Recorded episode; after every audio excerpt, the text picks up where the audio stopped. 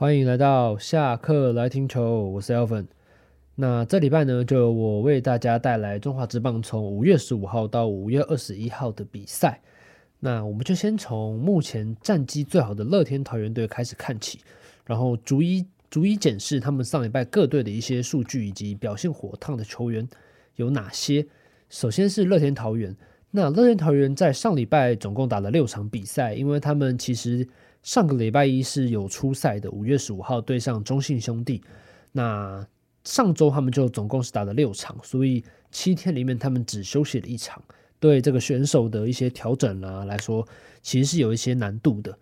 只不过他们那六场比赛中打出了四四胜两败的成绩，那也与目前的统一 Seven Eleven 狮队拉开了胜差，现在变成两场的胜差。那乐天桃猿队上礼拜的场均得分是四点一六，那四点一六这个分数对乐天桃猿来说，呃，我个人觉得算是中规中矩了。因为以乐天桃猿一个以火力为名的球队，场均四点一六分，其实我觉得来说就是低于乐天桃猿原乐天桃猿全队原本的水准了。只不过因为上礼拜，因为礼拜一那个时候乐天桃猿对中信兄弟的时候，朱玉贤。在第六局打出安打的时候遭到捕手牵制，那他在扑回一垒的时候，他的左手肘就撞击地面了嘛，所以就导致了一些左手肘挫挫伤的状况。那上个礼拜他朱玉贤是只打了三个打打席了，那后来就被江夏二军退场了。那他的状况目前来说，以乐天桃园总教练曾豪军表示，目前是还有一些肿胀的状况啦，也不是那么短期就可以复原的时候，所以嗯、呃，林立。被拉上一军了，但是我们也看到了嘛，林立在上周末其实是也有出赛的状况。那能不能顶上朱玉贤这么火烫的表现，我觉得还要再观察啦。因为以林立的表现来说是可以的，只是朱玉贤的火，这朱玉贤的表现是真的很火烫了，因为他在最近十二场比赛打出了五支全垒打。对，那我们先讲讲乐天桃园队上礼拜的一些表现比较火烫的球员啦。那首先一定要提的就是我们的蓝爸爸蓝银伦啦。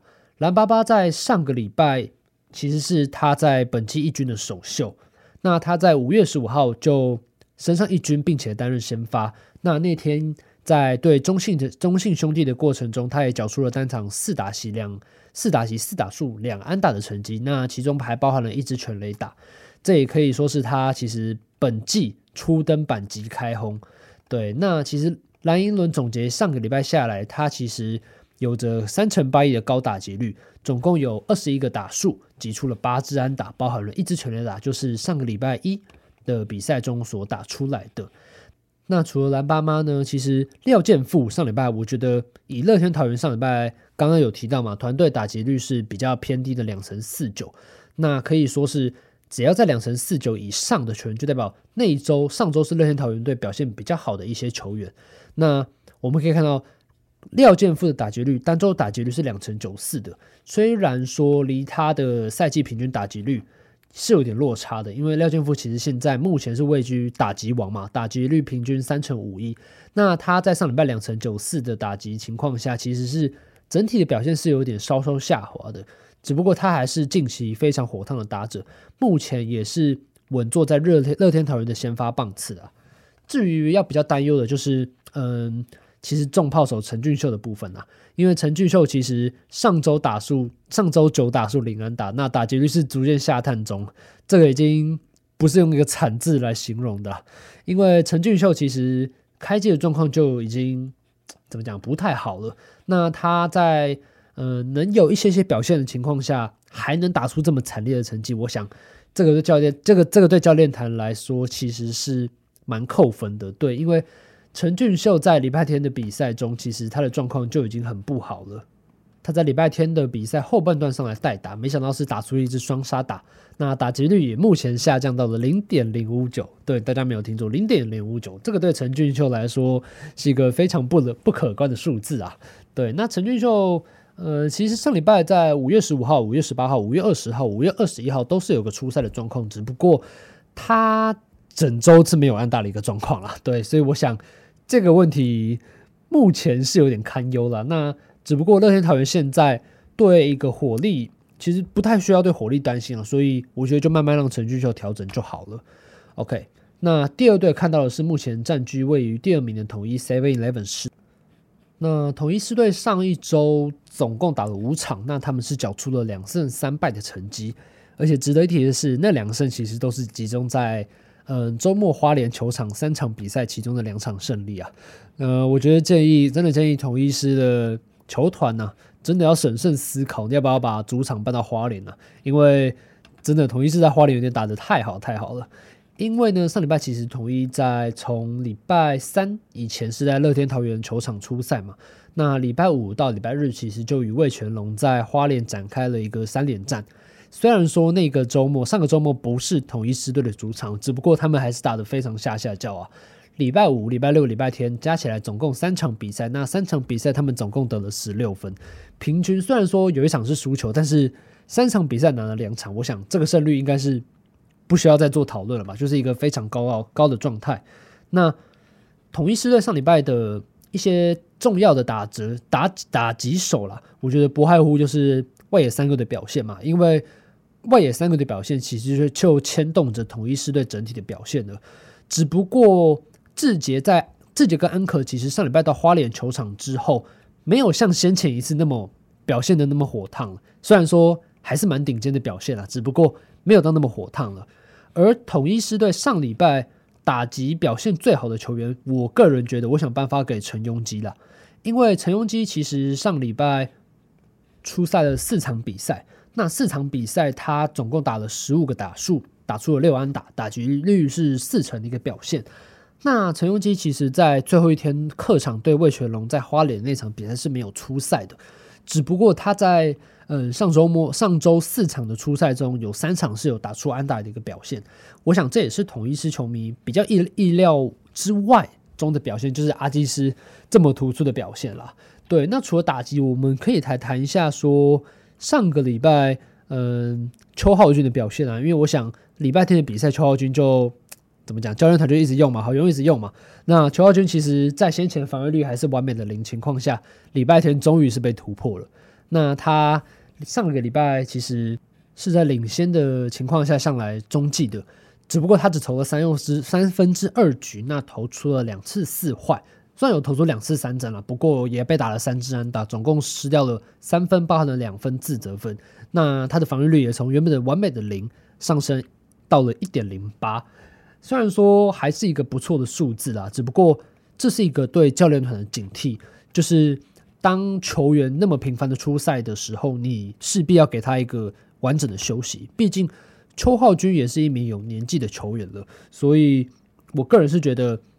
应该要是时候让一些比较可以再信任的投牛棚投手上来投了，因为呃，目前统一狮队要解决的课题是，你要再找几个比较令教练团信任的投手，那他们可能在领先的时候，教练团才敢把他们派上来。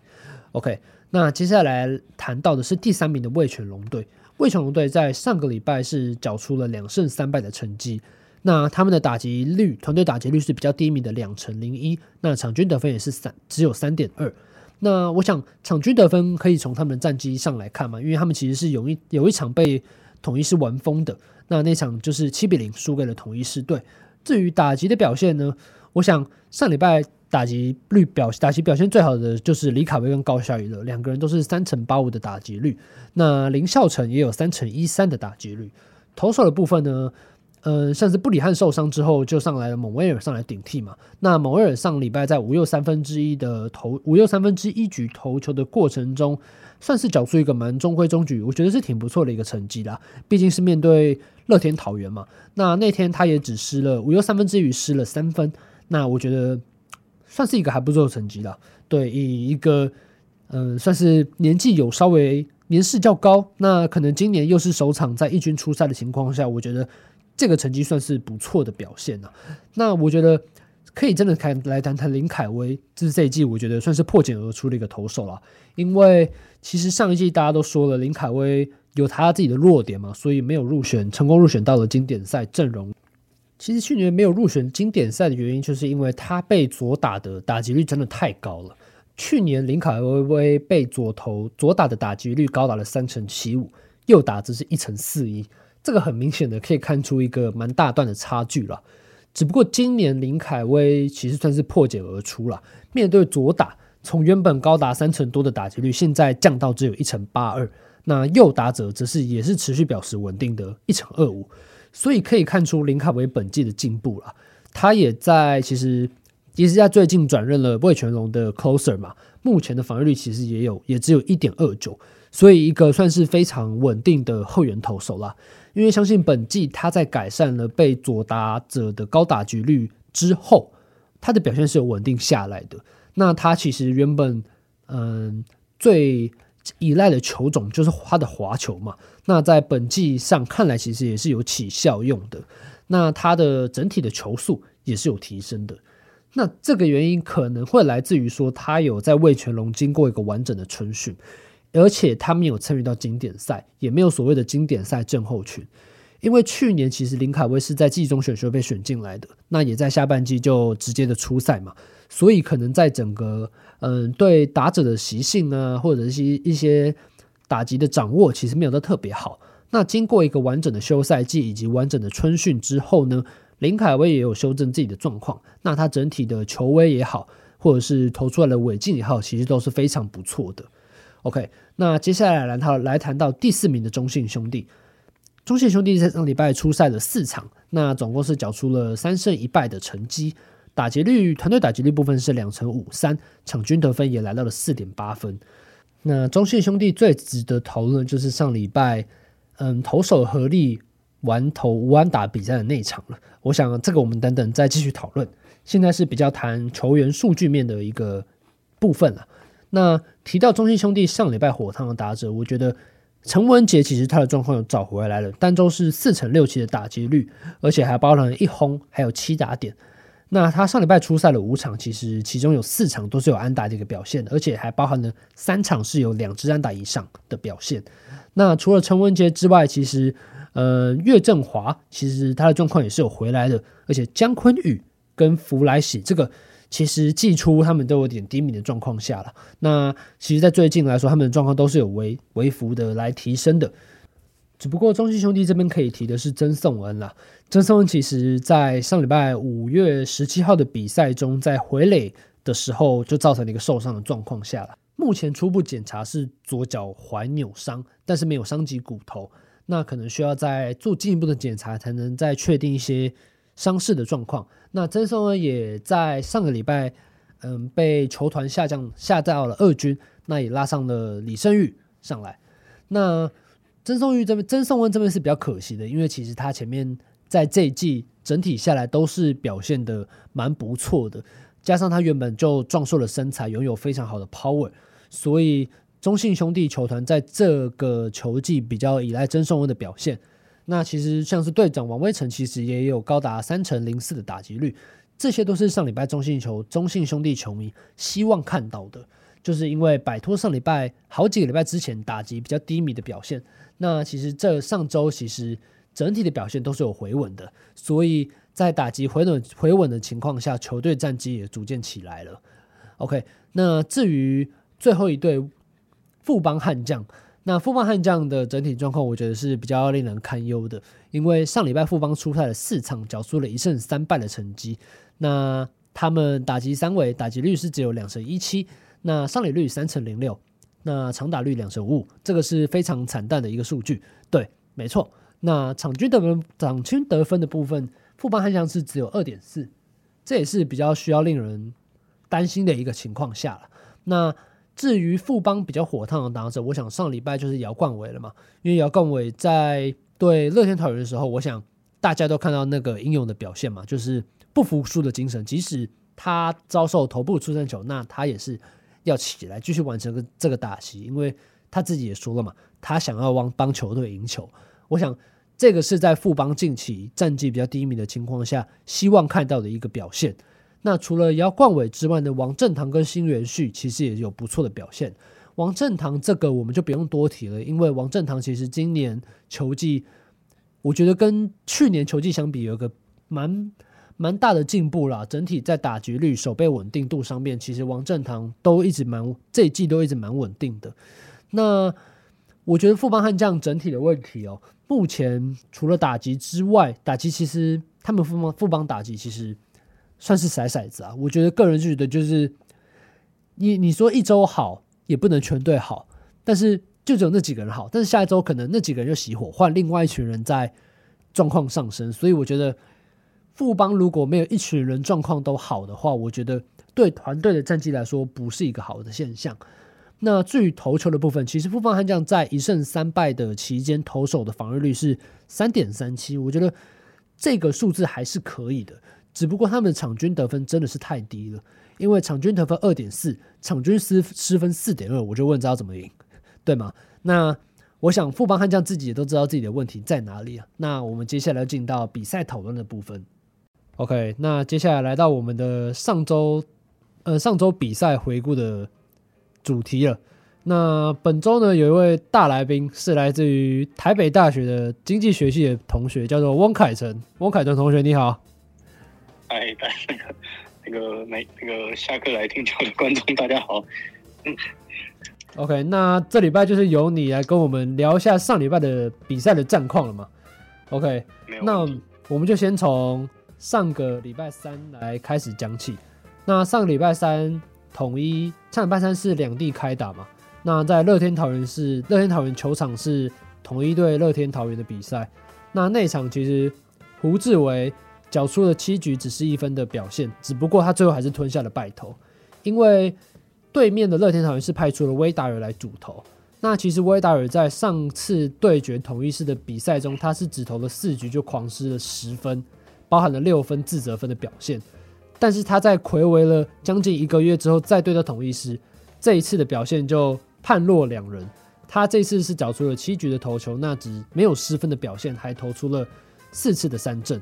那这场也是乐天一比零完封的统一狮。那来到了另另外一场是中信兄弟对富邦悍将的表现。那这场比赛是中信兄弟是郑凯文主投嘛？那富邦悍将是派出了艾普勒。那其实，在前半前前五局。中信兄弟就取得了四比二的领先，那还在第九局狂轰了三分嘛？那身为象迷的你，你你怎么看这场比赛？哦，我觉得自从那个威那个不能说的佛地魔那个人被换下去后，郑凯文已经连续两场有非常精彩的好投。嗯，虽然很多人都质疑郑凯文可能是助派啊，但他可能用行动证明他不想去抬杠。对，也是因为郑凯文其实。上一场我们的祝总还前祝总还在的时候嘛，他就缴出了完投的成绩嘛，也是对也是对富邦悍将。那这一场在林威助前总教练离开之后，他还是缴出了不错的成绩的。那中信兄弟那一场的时候，那一场的时候威助就已经被请假了。对，那只不过他在赛后也。他赛后，他在赛后的访问也其实蛮感谢林威助总教练、前总教练啊，那个时候把他拉拔到了先发嘛。没错，一开始大家还以为他会被安排到西伯利亚联赛去打球。对，然后反正我们的郑凯文这一场比赛其实也是投的不错了。那打击的部分，其实岳振华有单场三支安打的表现嘛，也包含了一轰。那除此之外呢，还有詹子贤嘛。有个男人只说詹子贤只会往地上打嘛，不会打飞球嘛。那他那天就打出了一支往天上飞的全垒打，就是保保龄球型的全垒打好手。对，那富邦悍将的部分，其实那一天的先发投手艾普勒虽然投了六又三分之二局了，只不过他就狂失了五分。那赛后他的防御率也上升到了三了。那那场中信兄弟应该算是轻取了。轻取富邦悍将八比二的一个六分之差的比数结束了那场比赛。OK，那我们就来到了礼拜四的比赛。那礼拜四的比赛，听说你是有进场吗？没错，礼拜四的时候我去看了今年中华职棒数一数二煎熬的一场比赛。对，那那场你讲一下你那场的看法。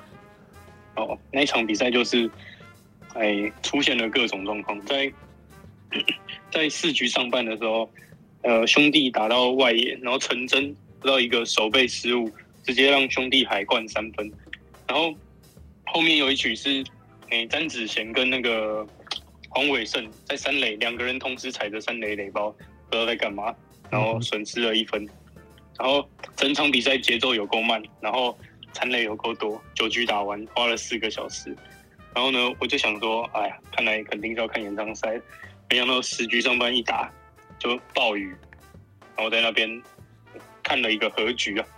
对，那那场比赛总共是历时了四小时又二十分钟才结束的。那那一场其实蛮拖的，因为中信兄弟换了八任投手，那富邦悍将则是换了六任投手，两队加起来十四个投手在那边投啊，换投又要换投又要换投又要有时间嘛。那那个时间，然后加上大雨，又就最后又中断了嘛，所以这个比赛浪就是直接下来就是四小时的比赛啊。没错，对，还有一个值得关注的就是不知道那个吴哲源的伤势现在是怎么样哦。对对对，听说他好像是被吓到之后就被降到二军了嘛，对不对？嗯，对对。那其实那一场中信兄弟后面的调度就蛮辛苦的啦，所以才陆陆续续又换了七任投手上来了。所以，但是中信兄弟在上一周其实的表，其实整体表现是蛮不错的，因为他们单周是三胜嘛。那在耗费那么多投手的情况下，还能缴出单周三胜的成绩，我想应该是归功到。打击的状况有提升了，没错，对，保龄球选手，对，真的是保龄球选手。那那天富邦悍将，你去新庄棒球场的感受怎么样？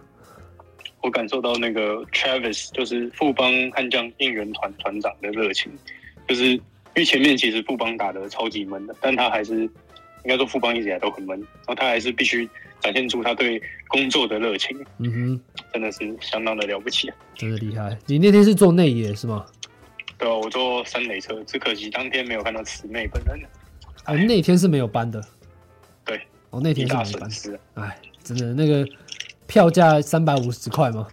贵了，贵了。哦，贵了。三百啊，学生哦，三百票三百。三百吗？那真的是买贵了。对，买贵了。还去看了一个六比六的和局。